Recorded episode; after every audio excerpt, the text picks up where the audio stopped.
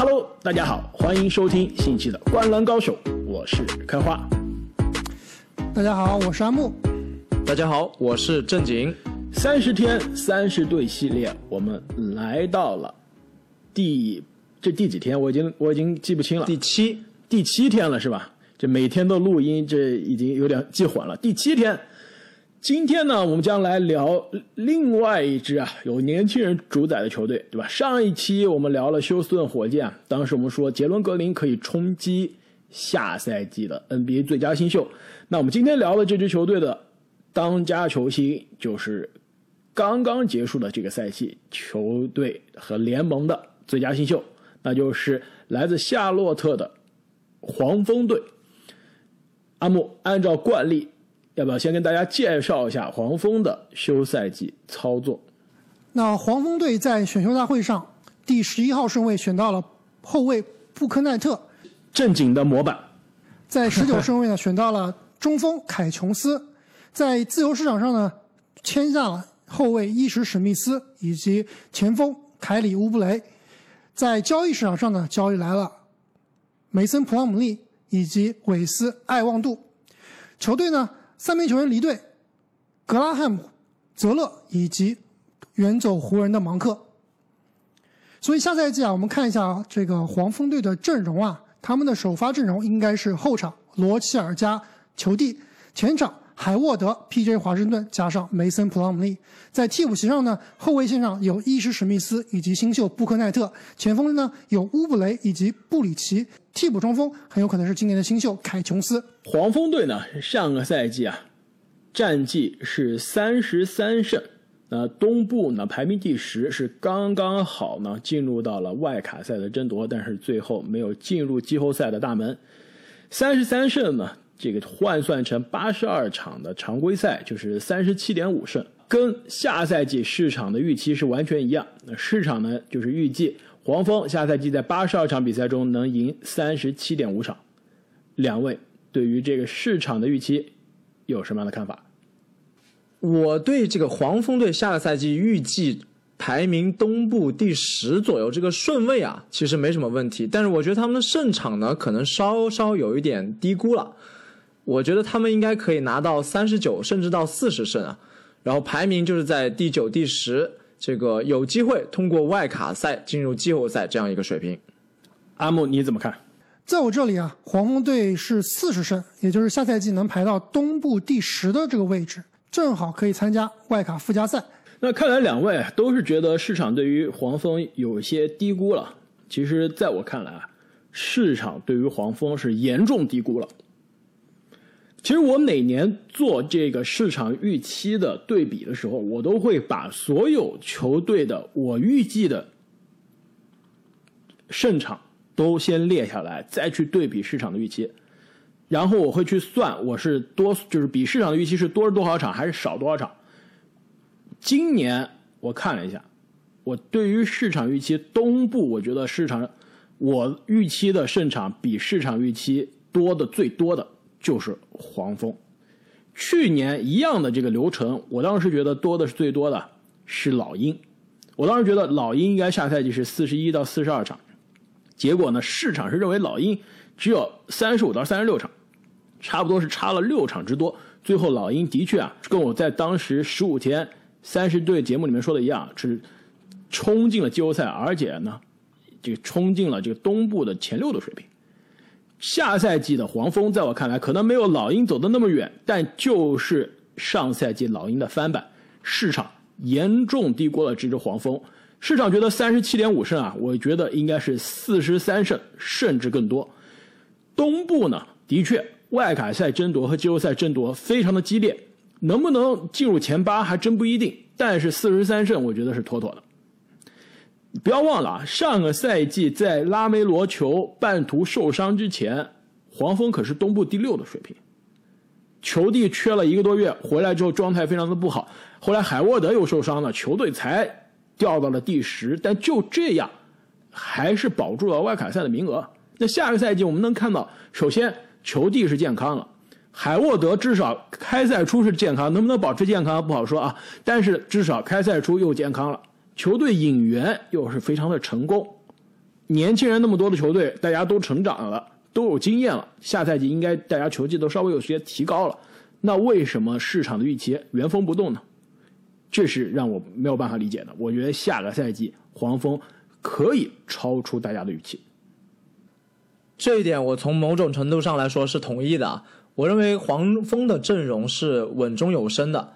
他们首先啊，明确了这个队内的培养对象，不像是我们上期说到这个火箭，可能还有一定的疑问。虽然说杰伦格林肯定是最大的这个培养对象了，但是黄蜂可以说已经非常明确了。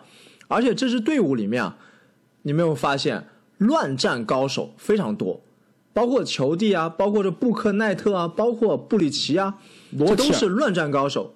没错。他们主力阵容去一板一眼的打，不一定打得过那些强队，但是衔接阶段跑起来打，绝对是每支球队都非常头疼的。而且上个赛季，基本上一定程度上也打破了这些球员磨合之间的疑问。所以说，只要能保持健康啊，确实这支黄蜂队还是非常有潜力的。但是我的疑我的疑问啊，也主要就是在健康上面，他们队中非常关键的这个海沃德啊。已经两个赛季连续出场率非常堪忧了。那大伤之后，对下个赛季的展望，我其实也并不是非常的这个看好。没错啊，其实我们三个在这一点上都是观点非常一致啊，就是下赛季黄蜂队确实是有点被低估了。我觉得在休赛期，黄蜂队解决他们之前最大的问题就是他们的内线啊，比之前是上了不知道几个台阶了。首先，梅森·普朗姆利这个。之前的美国国家队球员，而且我认为他是这种冠军球队里面的这个替补中锋的水平。其实用在一个重建球队，或者说用在一个争季后赛球队里面，作为一个首发中锋，还是非常够格的。那另外啊，也是我们节目之前的嘉宾阿福最爱的球员之一，是吧？杜克出品，必属精品。杜克民宿，没错。另外一个这个替补中锋凯琼斯啊，我知道很多球迷可能不是非常了解，但是我告诉大家。凯琼斯是今年开花所有新秀里面最喜欢的球员，没有之一。第二喜欢。哎，那你第一喜欢是谁啊？第一喜欢我在那些选秀大会节目里面都说了，我要去买他球星卡了。第一喜欢的在老鹰呢，我们等到老鹰的时候再说。就是我第二喜欢的。所以这个凯琼斯足以见得凯琼斯在开花这个地位啊，开花心中地位是非常高的。当时。这个开花，你认为他是有乐透水平的，对吧？我当时是这么说的：这哥们儿的集锦，你看了之后，你会觉得这人为什么不是状元？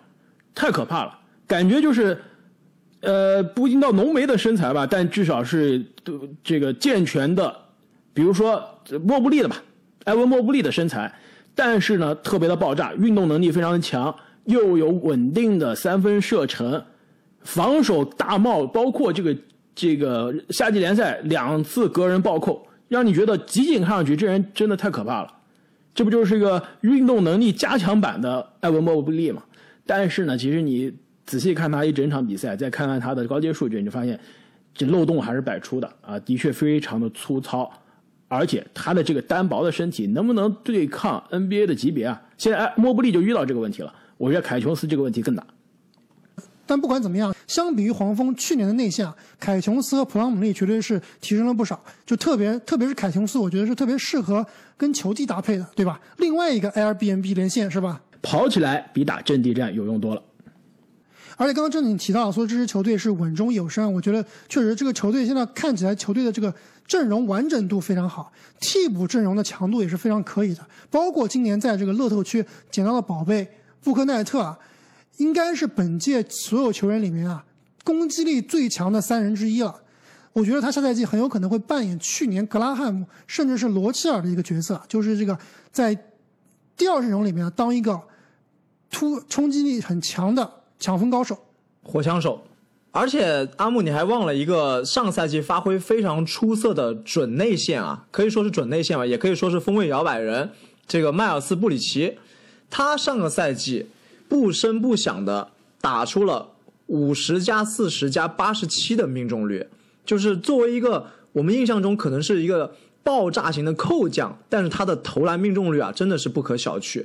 他一而且他是每年都在进步，扣将投射包括他的防守啊也有很大的提升。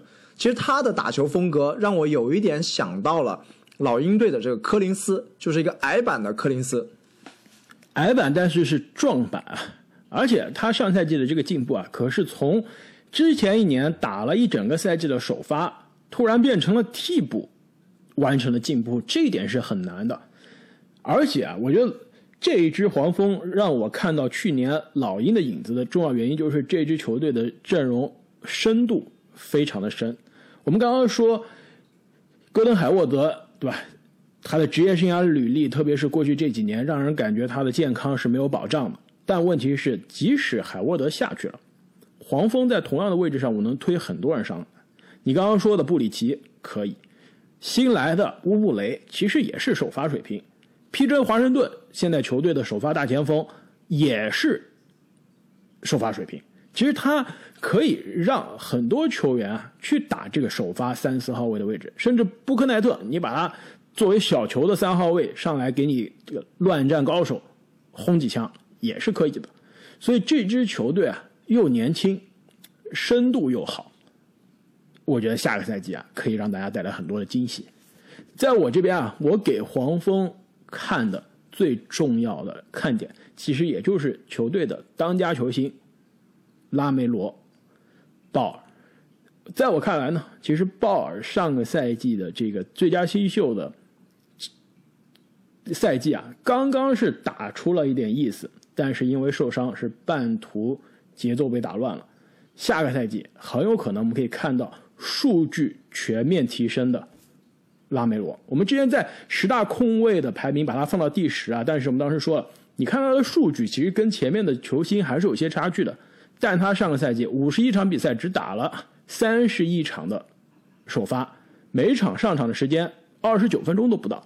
那下个赛季球队肯定不会让拉梅罗替补了，上场的时间他也应该会是跟罗切尔至少是一样，跟海沃德至少是一样，那就是三十四分钟。那他的数据肯定是在去年的基础上有质的飞跃了。所以啊，在我看来，其实下个赛季啊，拉梅罗是有实力去冲击一下东部的全明星阵容的。没错啊，下赛季坐稳球队老大的这个球帝啊。到底是能够打出一个全明星赛季的水平呢，还是跟上赛季这个不会有太大突破？其实我们要好好关注一下。开花这个真的是从之前选秀大会的第一球摔啊，变成了第一球吹了，这我是不是很理解啊？我倒是觉得拉梅罗球他到底是不是历史级别的球员啊，还是有待观察的。首先，我有一个非常大的疑问，就是你们想一想，历史级别的。进攻手后卫里面有没有一个投篮像他这么诡异、这么不标准的球员？有没有一个？不需要，能投得进就行了，对不对？哎，这就是我的问题啊！历史上都没有一个投篮不标准的这个非常好的后卫，你如何能做到一个这个诡异投篮，但是能够稳定保证你命中率的呢？所以我觉得球帝的三分球啊，上赛季。是不是超常发挥了？之后能不能延续上赛季的命中率，或不或甚至有所提高啊？我这里是要打一个非常大的问号的。就之前没有这样的球员呀。我这边下个赛季一个很大的看点啊，也是球帝，包括他这种作为高大型持球手，跟新晋状元康宁汉姆的对决啊，也是非常有意思的。但是我也跟阿木一样，对球帝拉梅罗鲍尔是有一定的疑问的。他会不会出现这个所谓的新秀墙？为什么很多球员他刚进联盟的时候很炸，但很快又沉寂了呢？就是说，这个球联盟各个球队还没有对他进行深入的研究。但是你要知道，NBA 所有球队的这些研究人员是很厉害的，他会针对你球技里面的短板，很快的做出反应。下个赛季，如果这些球队针对拉梅罗球所谓的这些短板，包括阿木说的这个投篮的问题，进行一番针对的话，他会不会撞上新秀墙？这个也是我的疑问。我觉得拉梅罗的厉害之处就是在于他并不是一个叫英文说叫 one dimensional，就是一维的球员，对吧？我们三维理论里面说啊，拉梅罗这样的球员为什么可怕？就是他是一个三维非常均衡的。其实他不是完全依靠得分的，就哪怕我得分被限制了，对吧？对手知道怎么防我了，但是我的传球的视野，而且他上赛季让我最惊讶的是什么？是他的防守。之前进入联盟之前，我一直担心他之前打的都是一些什么联赛啊？在高中打的 AAU，那基本上就是大家刷分，你投篮之后我投篮，没有防守的，也没有打正儿八经的 NCAA。也没有打正儿八经的海外联赛，对吧？去的这个澳大利亚联赛的这个对抗水平跟 NBA 还是有质的飞跃的，呃，还还是有质的差距的。所以当时我最担心的是他的防守以及他防守态度。那后来我发现他的防守的态度首先就非常的好，另外呢，他防守的习惯也非常好。上个赛季作为新秀，一点六个抢断，对吧？领跑全队，而且他防守也不太容易失位。那另外一点呢，就是。他是那种让我看到可以让队友变得更好的球员。之前我一直担心啊，他打的这个高中那种过了半场就投篮的比赛会非常的毒，对吧？基本上就是属于那种这浪头高手。但是来到 NBA 之后，我发现其实他不仅传球风骚，但他传球呢还非常的到位。这一点就是可以提升我整体的球队的这个进攻的实力了。所以我觉得。我觉得为什么让我对于拉梅罗的态度啊，这个一百八十度大转弯，就是真的。我我我发现我之前在拉梅罗进入联盟之前，对他的很多刻板印象都是错的。特别是我之前也在我们的新秀观察的节目当中，我也说了，就我当时还担心他这个训练态度不好啊什么。后来我看了这个很多这个跟着拉梅罗去了欧洲联赛、去了澳大利亚联赛跟踪采访他两三年的记者说的。对吧？拉梅罗早上一大早六点钟去海滩海滩上面，不是去这个游艇 party，对吧？也不是去散步，他是去海滩上跑步，就练练力量，对吧？就是很多这些细节是我们之前完全是被这个球弟、球哥他爸的这些这个负面的新闻所覆盖了，觉得哦，这两个孩子可能也是跟爸他爸一样那样不靠谱。那样夸张的，但事实上，其实球技是一个非常扎实、非常刻苦、训练非常认真的孩子。但是你刚刚说这么多啊，我其实都同意。但是你现在把他这个看的标准，并不是他一个。并不是一个普通全明星的标准了。你现在给他的这个期待，包括现在很多美国媒体对他的期待，是一个历史级别球员的期待。但是，如果你作为一个历想要作为一个历史球员、历史级别球员的话，你这个三分球啊，你这个进攻啊，如果不准的话，很有可能你的这个能力是要打个折扣的。就你刚刚说的很多防守啊、传球啊，那卢比奥也能做到啊，对不对？卢比奥为什么就没有打出来呢？所以。如果说下赛季或者说未来球帝这个三分球命中率啊，只能保持在百分之三十五左右，我觉得他想作为一个历史级别球员啊，可能还需要多努努力。哎，最后一个问题啊，开花，球帝和莫兰特，你认为谁的上限更高？呃，不是上限更高吧？你认为谁会成为更优秀的 NBA 球员？这真的不好说啊。这其实两个年轻人我都非常的喜欢。你的意思是谁的？职业生涯结束之后，对吧？谁的职业生涯成就更高，还是说现在谁最厉害？对，就你的问题是什么？不是现在，是未来。现在肯定是诺兰特厉害啊，对不对？你说就是未来两个人都盖棺定论了，都退役了，是吧？谁的成绩单更好看？对，我觉得在我看来，两个人五五开是吧？伯仲之间，但是你要我选，我肯定选的是球帝。因为就是这个，我跟你说为什么？就是因为莫兰特在联盟已经打了两年了，你其实你有机会看到他进步，对吧？这个进化之后是什么样子？他其实现在第二年是让人有些失望，就是因为他第二年的进化不够完整，对吧？不够不够彻底。拉梅罗呢，才打了一年，你还没看到他第二代是什么样子，所以你心里面其实还是有一些期待的空间的。我觉得这是很重要的原因。正经二选一，你选谁？哇，真的有点难选哎。呃，如果都能保持健康的话，可能我还是更看好莫兰特吧。在我这里，毫无疑问，莫兰特要比球帝高两个档次。那那等我们这个二十年之后，我们在节目里面再聊吧。我们的二零四一年的这个 NBA 的这个休赛期节目，我们就可以再来聊一下莫兰特。跟拉梅罗的职业生涯成就谁更好？而且刚刚说三分球啊，我把这个拉梅罗的去年的三分球的这个数据拿出来看一下。其实他受伤之前的二月份整个月百分之四十的三分球命中率，三月份受伤之前百分之四十六的三分球命中率。他命中率比较低，是被他前两个月刚进联盟打替补的时候的命中率拖下来了。我想知道他季后赛的三分球命中率多少？他季后赛没打呀，打这黄蜂没有打季后赛呀。啊，不是不是季后赛，是外卡赛。外卡赛就是那一场，那场被虐的就北北都找不到了，还投什么三分球啊？就是那一场比赛没没没办法说，而且拉梅罗受伤回来之后打了十场比赛，三分球命中率百分之二十四，就是那十场以及刚刚进入联盟的前二十场替补的时候，把他的命中率全拉下来了。他首发的受伤之前首发的这二十一场比赛，三分球命中率可是在百分之四十到四十六之间的，可不可怕？我觉得那场比赛还是有一定的参考性的，就像正经刚刚所说的，真正球队硬碰硬开始研究你、针对你的时候啊，才会真正展现出你的劣势。就比如说上赛季兰德尔，你看兰德尔三分球命中率夸不夸张？我们之后聊尼克斯可能还会聊到啊。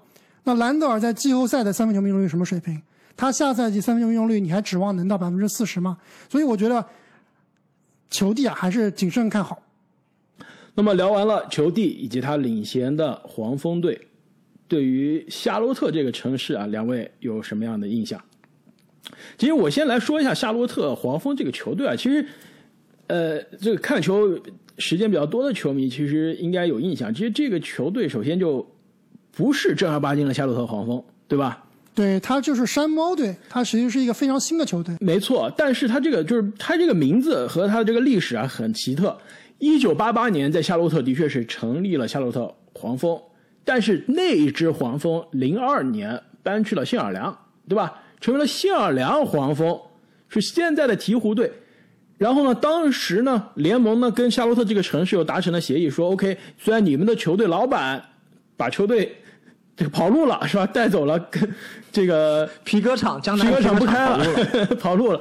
我们允许你们这支这个城市再搞一个新的球队，所以当时呢，一零四年就有个夏洛特山猫队，然后一零年乔丹是把这个山猫队的股权买过来，成为了球队的大老板。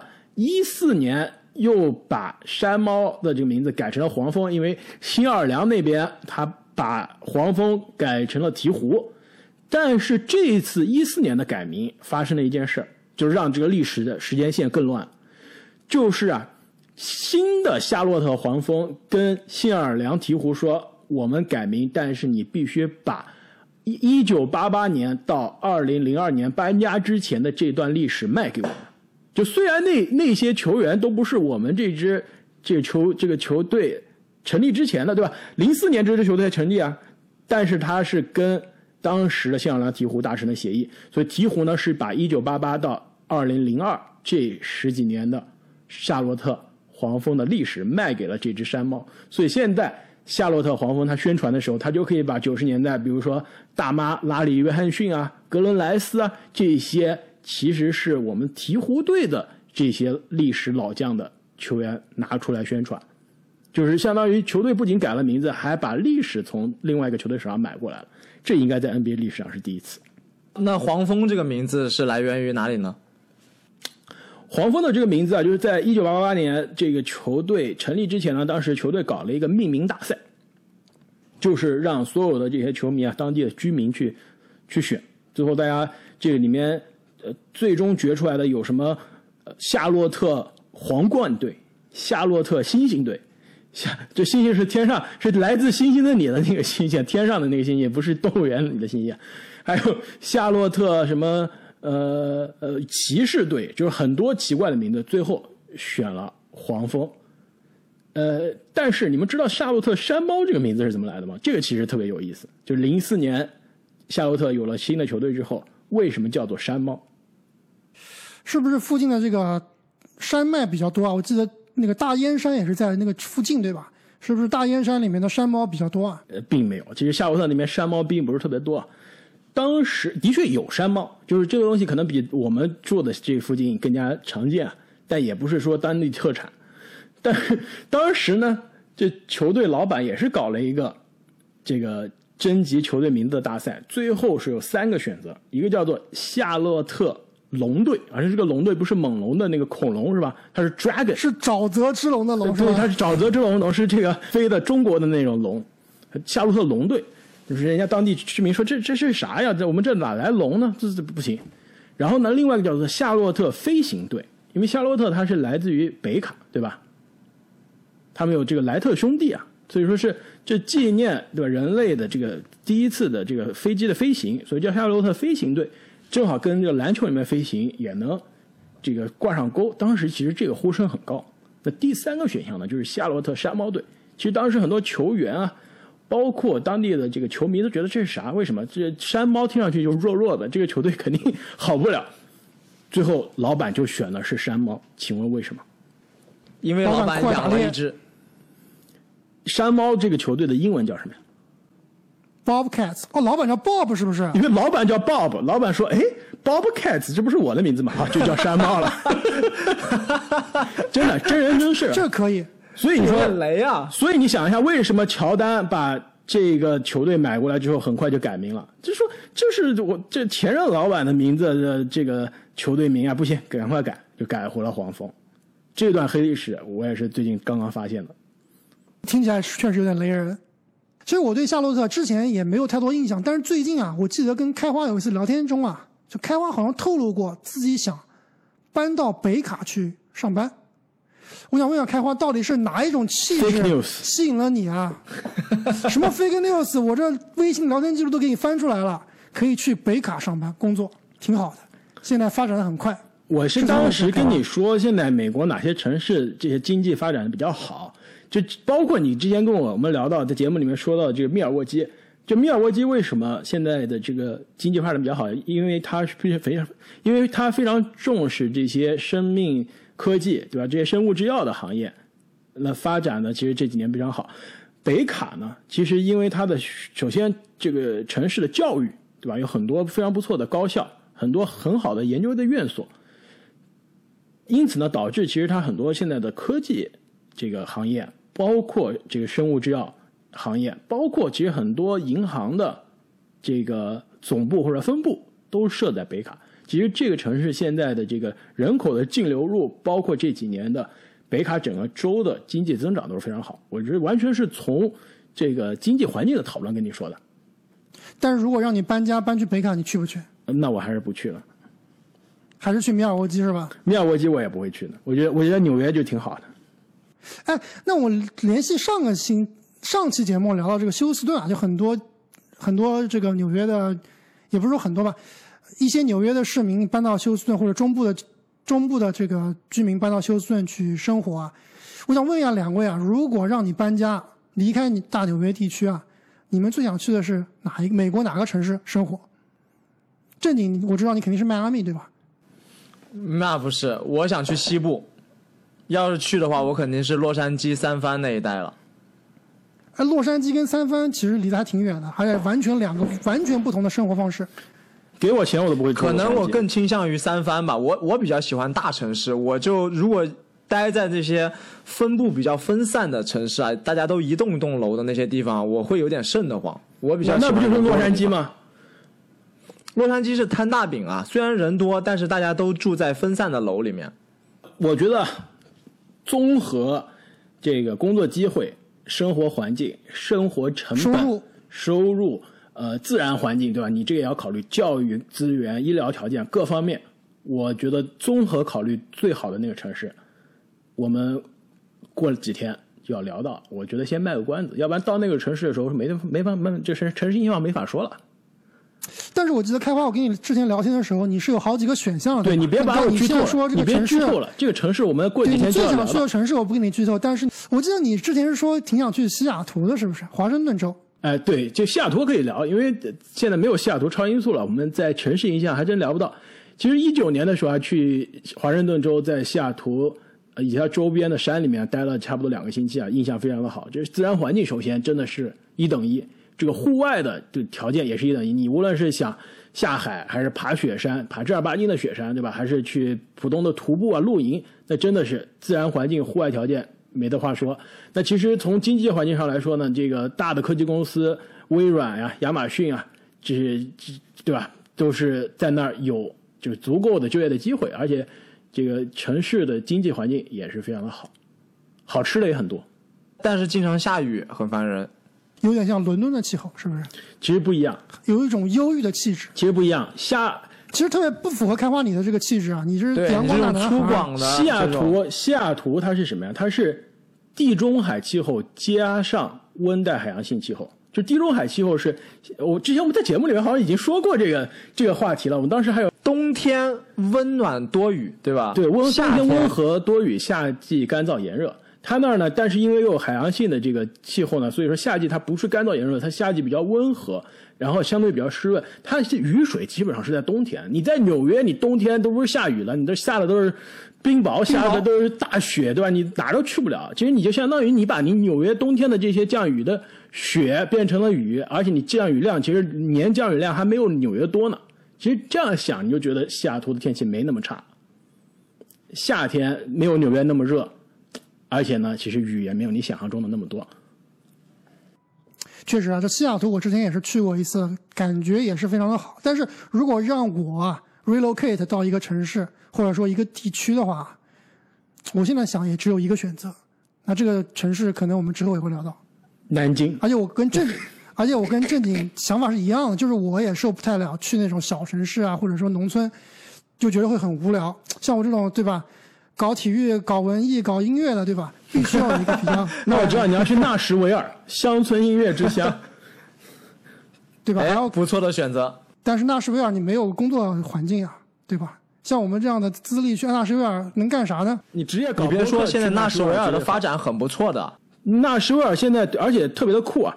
你人均音乐工作室的数量是世界第一，你去搞像你现在搞的就音频内容，对吧？全职干这个，再搞搞你的音乐，把吉他弹起来，发点专辑，纳什维尔最好的地方，生活成本有低，新兴的冉冉升起，纳什维尔乡村，说不定还能遇到泰勒·斯威夫特。特。